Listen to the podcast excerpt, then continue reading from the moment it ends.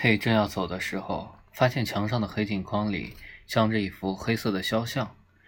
他从铺位上就已经发现，但是因为距离远，看不清楚镜框里的东西，还以为框里的像已经拿掉了，看到的只是一块黑色的框底呢。可是现在看到的却是一幅画像，是一个五十来岁的男人的半身像，他的头低垂及胸，几乎连眼睛都看不见。看来，那高而沉的额头和结实的鹰钩鼻，似乎是使他隆拉着脑袋的主要原因。由于头部的姿势紧紧压着下巴颏儿，所以他的两腮就往下劈垂着。他的左手五指分开插在浓密的头发里，但也无法把脑袋撑起来。这是谁？K 问。是伯爵。K 站在画像前，并没有转过来看着店老板。不是，店老板说，是守卫。城堡里的一位漂亮的守卫，这是真的。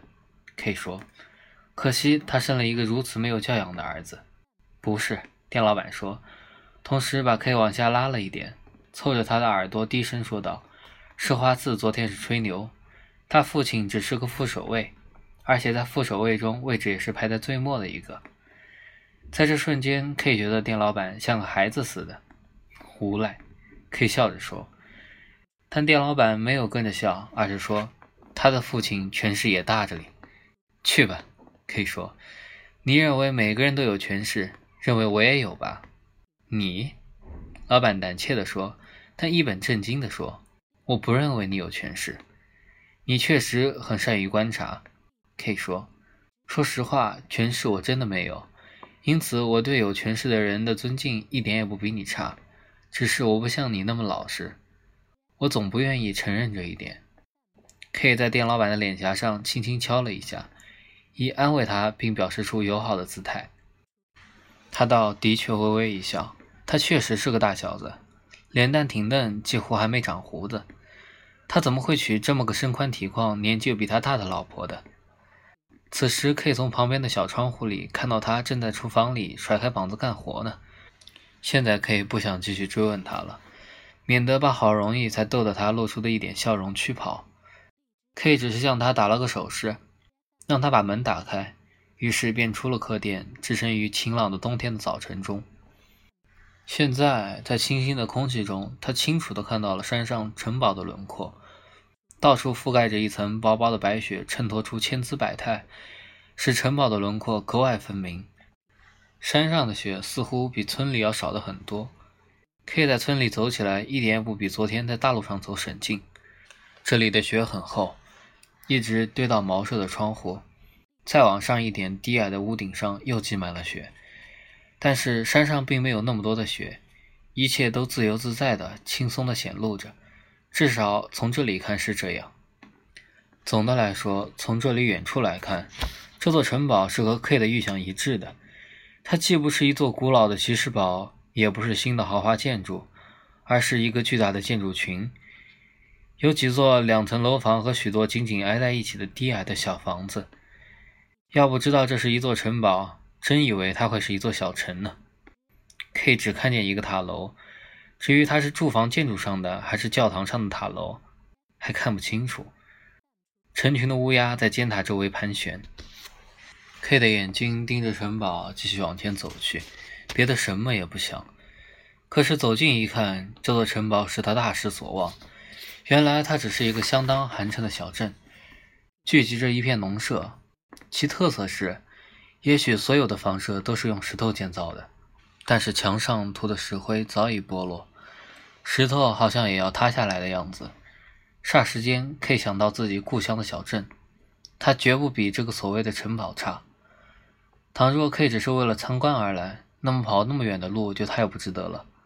他要是聪明一点，还不如回到故乡去看看。他已经很久没有回去了。他在脑子里把家乡教堂上的尖塔同山上城堡里那座塔楼做了一番比较。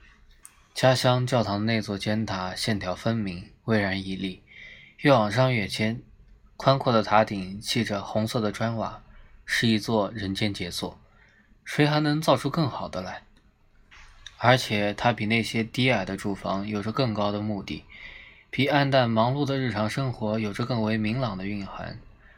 这里山上唯一可见的塔楼，现在看出是一所住宅的，也许是城堡主建筑物的塔楼。它是一座单调的圆形建筑，有些地方被大发慈悲的常春藤覆盖着，窗户很小，在阳光下闪闪发光，像是有点精神错乱。塔顶有点像阳台，堆叠的很不坚固，毫无规则，破碎不堪，像是由哆哆嗦嗦或漫不经心的小孩堆起来的，呈锯齿形映衬在蓝天下。这仿佛是一个患了忧郁症的人。本来理应关在这屋子里最静僻的房间里的，但他却捅破屋顶窜了出来，向众人显示。K 又停了下来，仿佛站着他会增添更多判断力似的。可是他受到了干扰。他站立的地方是村里的教堂，它本来只是一间祷告室，为了能够容纳教区的教徒，才扩建成一座仓库似的教堂。教堂的后面是一所学校。一座又矮又长的房子，兼有临时性和古老的特点，坐落在围着栅栏的园子后面。园子现在则变成了一片雪地。这时候，学生正跟着老师走出来。学生在老师的周围围了密密匝匝的一层，个个都望着他，七嘴八舌的讲个不停。他们说的很快，K 一点也听不懂。老师是个小个儿青年，肩膀狭窄，身子挺直，但并不显可笑。他从老远就已经注视着 K 了，因为除了他那些学生外，周围就只有 K 一人。K 是外地人，便首先向这个司令官似的小个子打招呼：“您早，先生。”他说。孩子们一下都不吭声了。也许这位老师喜欢有一刻突然的静默，好有个斟词酌句的准备。“您在看城堡？”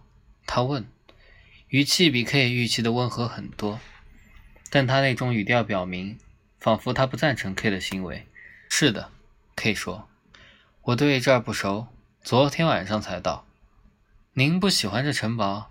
老师很快就问道。“怎么？”K 反问道，稍稍有点诧异。接着以缓和的语气又问了一次：“问我喜不喜欢城堡？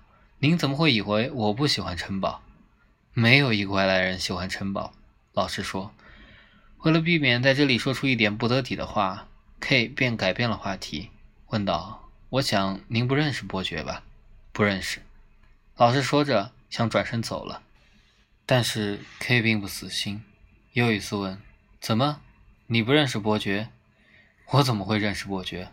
老师低声说，接着用法语高声加了一句：“请您留意，这里有天真无邪的孩子在呢。”K 从这句话里抓住了继续提问的理由。老师。我改日再来拜访您行吗？我要在这里住很长时间，可是我现在就已经感到有点寂寞了。我不是农民，大概也不会到城堡里去。农民和城堡之间并没有什么大的区别。老师说：“也许是吧。”K 说：“这都改变不了我的处境。我可以去拜访您吗？”我住在天鹅胡同肉铺店的老板家，虽然这只是给了个地址，并不是邀请。可是 K 却说：“好，我一定来。”老师点点头，领着学生走了。孩子们马上又叽叽喳喳地说开了。不一会儿，他们就消失在了一条陡峭的小胡同里。可是 K 怎么也不能把思想集中起来，他为这次谈话感到恼火。来到这里以后，他第一次感到疲倦了。本来他长途跋涉到这里，一点也不觉得累。这些天里，他是心情平静的一步步走来的，但是，一路上过度的辛苦，现在显出劳累了，而且这劳累出现的不是时候。他想结识一些新朋友，这些强烈的愿望吸引着他，使得他无法抗拒。但是，每结识一个新朋友，又增加了他的疲倦。但即使在今天的情况下，至少散步到城堡入口处，他的力气还是绰绰有余的。